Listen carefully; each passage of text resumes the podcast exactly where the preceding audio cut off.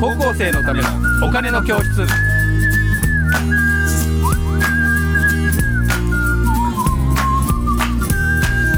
皆さんこんにちは、こんにちは。えー高校生のためのお金の教室のお時間です、えー私 MC の山下です、えーそしてメインキャスターの。はい、えー、福眼経済塾の小笹俊一です。はい小田さん今日もよろしくお願いします。よろしくお願いします。そして今日のテーマはですね、はい。パタゴニア創業者が株式を NPO に譲渡ということで、えーパタゴニア、えー小田さんもご存知だと思いますけど、はい。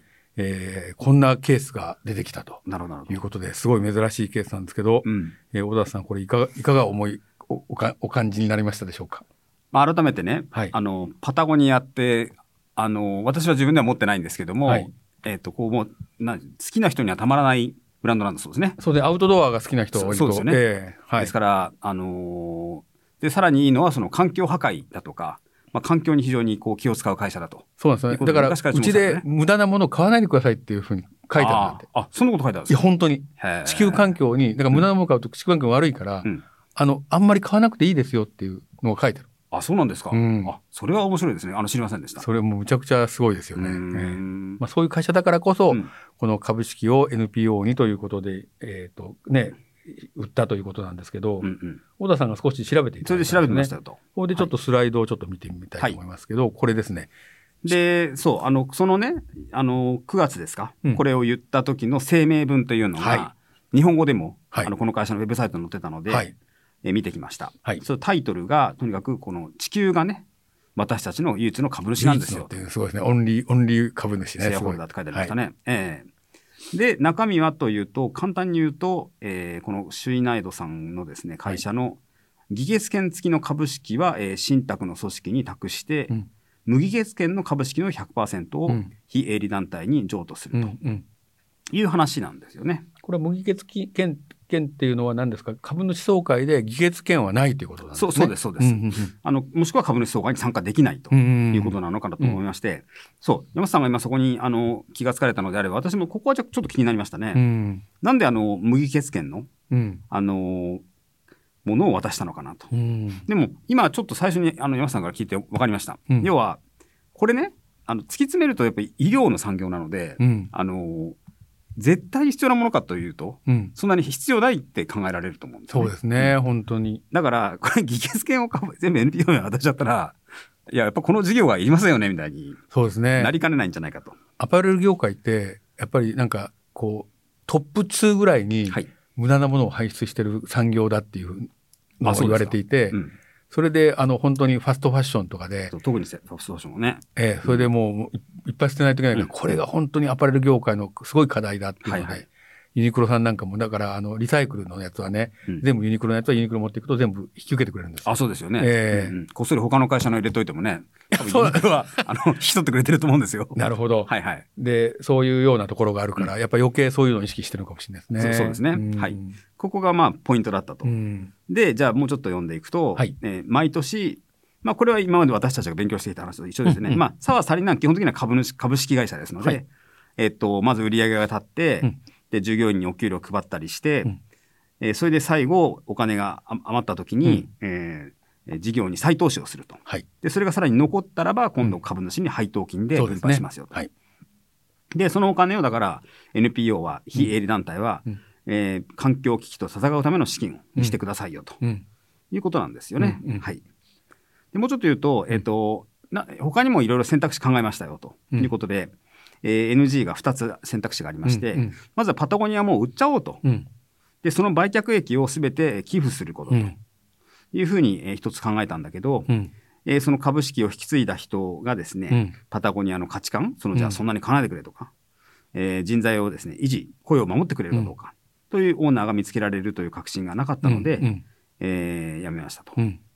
で、もう一つは、えっと、株式を公開しようと。いうことで、まあ、短期的な利益を得るために、うん。えー長期的な活力が犠牲になる危険性があるから、これもやめましたとうん書いてありましたね。はい。うんまあ、ここまでは、まあ、そう、そうですね。まあ、株式公開の方法って、もうちょっとあったんじゃないかなという気もしますけど、まあ、うん大筋では全くおっしゃる通りじゃないかなと思いました。まああれですよね。あの株を自分がもう、えっ、と、オーナーで創業者ですから、ねたくさん持ってる。じゃあ、うちの会社はもうこの、えー人も80代なので、あ、そうなんですか。もうどうしようかっていうふうになったんでしょうね。うん。それでいろいろ考えた挙句、えーこの NPO にということで、はい。で、NPO は配当金を受け取って、それを環境かのあれに使っていくっていうようなことになっていくっていうことなんですかね。そうそうですよね。あの、要は、非営利団体にその配当金を上げちゃうということなんですね。うんか株主の配当。そうですよね私たちが普通に買う株式と同じで考えてるんですけど、だからまあ、環境基金に使ってくださいよと。うんなるほど、なるほど。うんこれはでも僕は後で話してくる、あの、カーネギーとかともすごい似てますね、やっぱり。ああ、そうですか。うんうんっていうように公益性があると。そうなんですよ。むちゃくちゃ公益性があって、うんこれは渋沢栄一とかにもつながってくるんだけど、うん。やっぱ公益性を今考えないと、うん。やっぱ難しくなってる。はいそれと高校生とかは今本当に環境問題、はい。むっちゃガチで心配してるじゃないですか。そうですね。自分にね、身が降りかかってますからね。いや、本当にグレタちゃんもそうですけど、うんうんやっぱそこをやっぱりこうやって、こういったか会社が出てくることによってはい。ね、はい。えー意識がみんな高くなっていって、うんうん。本当にちゃんと考えようぜという、うんそうすると地球が唯一の、えー何、えー株主すごい話ですよ、これね。えーこれも面白いですけど、なんかそんなことを感じたりしました。そうですね。うんはい。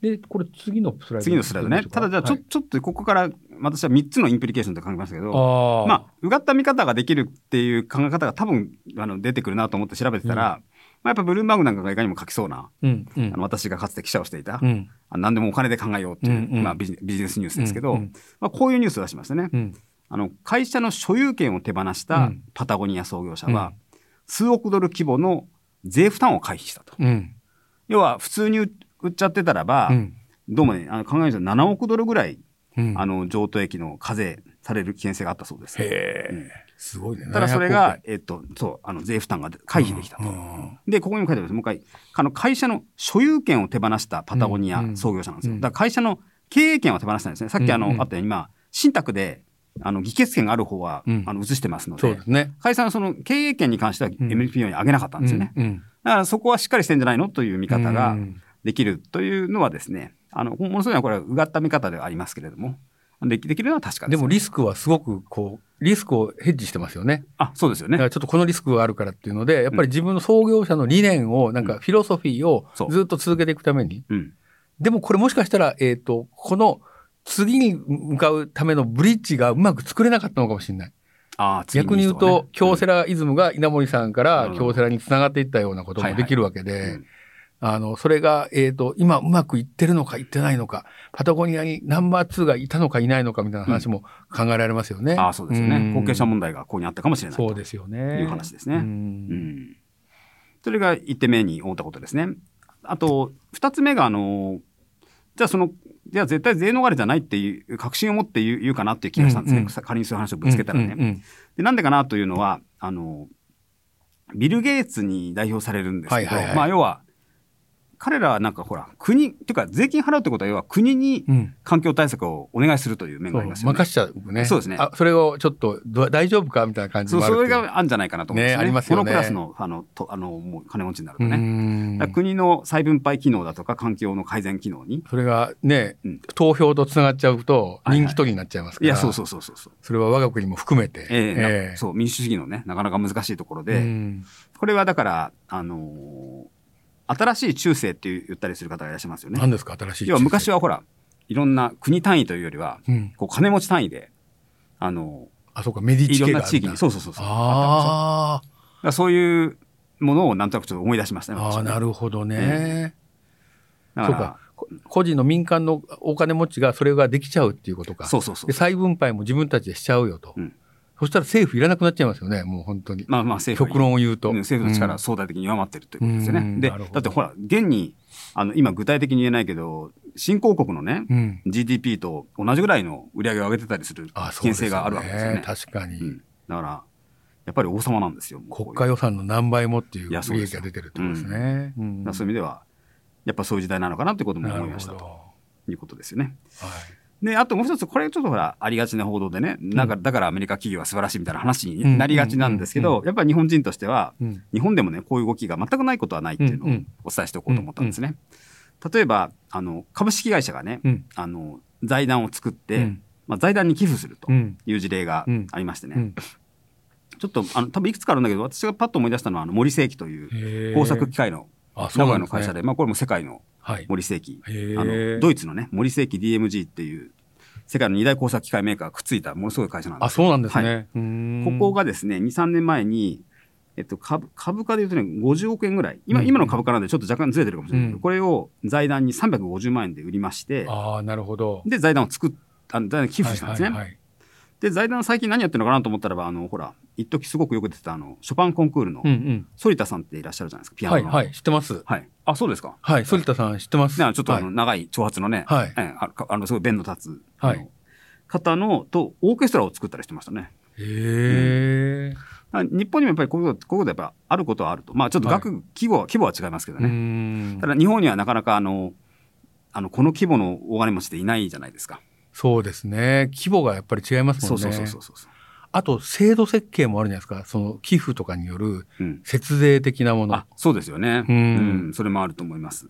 だからね、あんまりやると、えっ、と、国の再分配とか地方自治体の再分配ができなくなるから、うん。だから、あの、あんまり寄付しなくてもいいよ。でも、ふるさと納税とかやってるから、どっちなんだろうなとか、いろいろ思ったりもしますけどね。まあそこは悩ましいテーマで、うんまあこれだって多分いや岸田さんの本心はまだ誰もわからないですけど、うん岸田さんはほら NISA だとかでうん。割とこう低所得者にめねあのー目配りしながら、うん。もうちょっとあのお金もらってる人からは税金取りたいっていう気持ちがあるって言いますよね。まあその時にじゃあ選択肢として、うん。えー税金取らないからうん寄付していいよ、寄付してくれれば税金取らないよっていうようなものを入れることはありそうまですね。それはあってもいいですよね。だから、そういった寄付し、これに寄付すると、税金はもうあの免除されますっていうような、だから再分配の一つの別の選択肢があるといいですよね。うんただ多分それは官僚も嫌がるだろうなっていうかね。そうですね官僚にしてみたら、俺たちが再分配してやるのに、ねなんで勝手にやるんだと。まあでも小さな政府っていう考え方もありますもんね。そうそう、そこは本当にそ,、ええこの議論に行っちゃうんですよねそこ。をどういうふうにしていくのかっていうようなことが、えーあると思いますけど、はいえーまあこれが、えっ、と、まあ今日の、えー最初のテーマだったんですけど、はいえーまあ、あの、パパタゴニアが、えーね、あの株を NPO に売ったというような、えーまあお話でございましたと。はい、そうですねい。うことで、えっ、と、小田さん、もうこれこんなもんで大丈夫です？いやいや、もう日本もだから、孫さんにしてもね、はいソフトバンクにしても、柳井さん、ファーストリテイリングにしてもね、これからどんどん出てくるかもしれませんね。そうですね、そういう会社ありますもんね。うんで、まあ本当にユニクロは、あの、環境に対する配慮っていうのはすごい今おっしゃって、言ってるので、まあそういった会社、企業、あと、えーまあ、えー創創業経営者、はい。まあ、あの長森さんもね、あの大学でしたっけ？大学作りねね作ったりされてますし、はい。まあ、そういった人たちもいるよということで、えーそういうところの株を買ってみるのもいいんではないかというふうに思いますということで、えーとりあえずこの今回のやつは終わりたいと思います。ありがとうございます。はい、では小田さんありがとうございました。ありがとうございましたでは皆さんさようなら。